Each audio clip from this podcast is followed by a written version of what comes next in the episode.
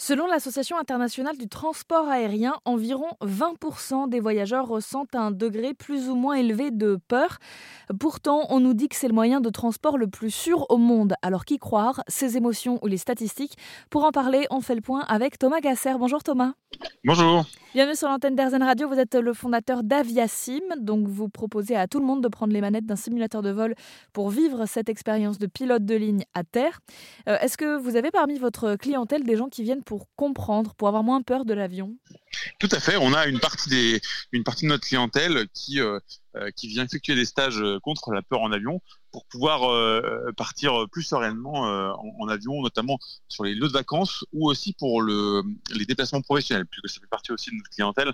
on, a, on, a, on a pas mal de gens qui malheureusement sont souvent bloqués dans des développements de carrière parce que l'avion devient un frein euh, à leur euh, à leur euh, à leur travail et, et donc du coup on essaye de les de les rassurer et de faire en sorte qu'ils voyagent plus sereinement. Et alors comment un simulateur de vol peut permettre justement de jouer sur cette peur?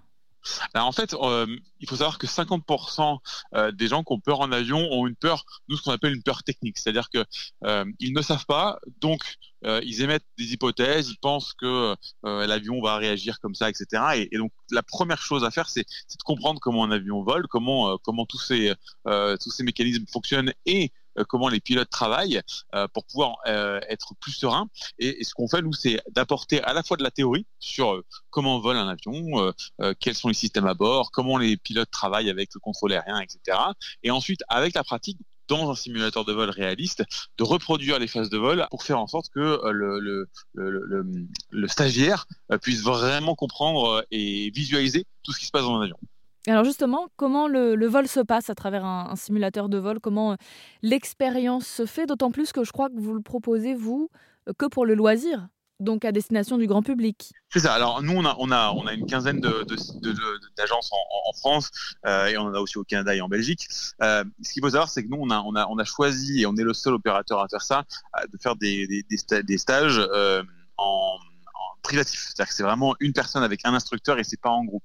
Euh, parce qu'on s'adapte vraiment aux, gens et, chaque personne a une peur un peu différente et l'idée c'est vraiment de, gérer le problème de la personne et pas du groupe. Euh, et donc c'est une, une, suite de trois rendez-vous. Un premier rendez-vous de deux heures qui est euh, de la théorie. Donc là on est accueilli par son instructeur et qui pendant deux heures va essayer via une discussion avec le stagiaire de comprendre ce qui ce qui pose problème, les points de les, les, les points de les points de stress et euh, d'apporter de la théorie, c'est-à-dire apporter de, l'explication sur comment fonctionne un avion, sur les lois physiques qu'il y a derrière, sur la manière dont les équipages travaillent. Et puis après, c'est deux séances de simulateur. Une première qui va permettre vraiment de vulgariser le vol en avion avec euh, euh, le suivi d'un vol de A à Z en conditions tout à fait normales, avec les explications du pilote et en fonction de l'envie du stagiaire de prendre les commandes. et puis un deuxième rendez-vous qui lui est un peu plus mouvementé, je dirais, mais l'idée c'est de pouvoir démontrer et de montrer un pilote et au stagiaire du jour euh, comment on vole un avion dans des conditions anormales. Donc à la fois euh, potentiellement un, incident mécanique, mais aussi un incident de vol, euh, comme un déroutement ou des choses comme ça. Et là, donc en simulateur, ça permet vraiment de visualiser et de pratiquer cette, cette, cette, ce vol. Le simulateur de vol permettrait donc de diminuer cette euh, peur en avion euh, en ayant confiance en l'engin et au personnel navigant parce qu'on le comprend mieux. Euh, voilà ce que vous proposez, Thomas Gasser. Merci beaucoup d'être intervenu sur l'antenne d'Airzen Radio. Eh merci à vous. Je rappelle que vous êtes le fondateur d'Aviasim. vous proposez donc des simulateurs de vol un peu partout en France et on mettra plus de détails sur airzen.fr.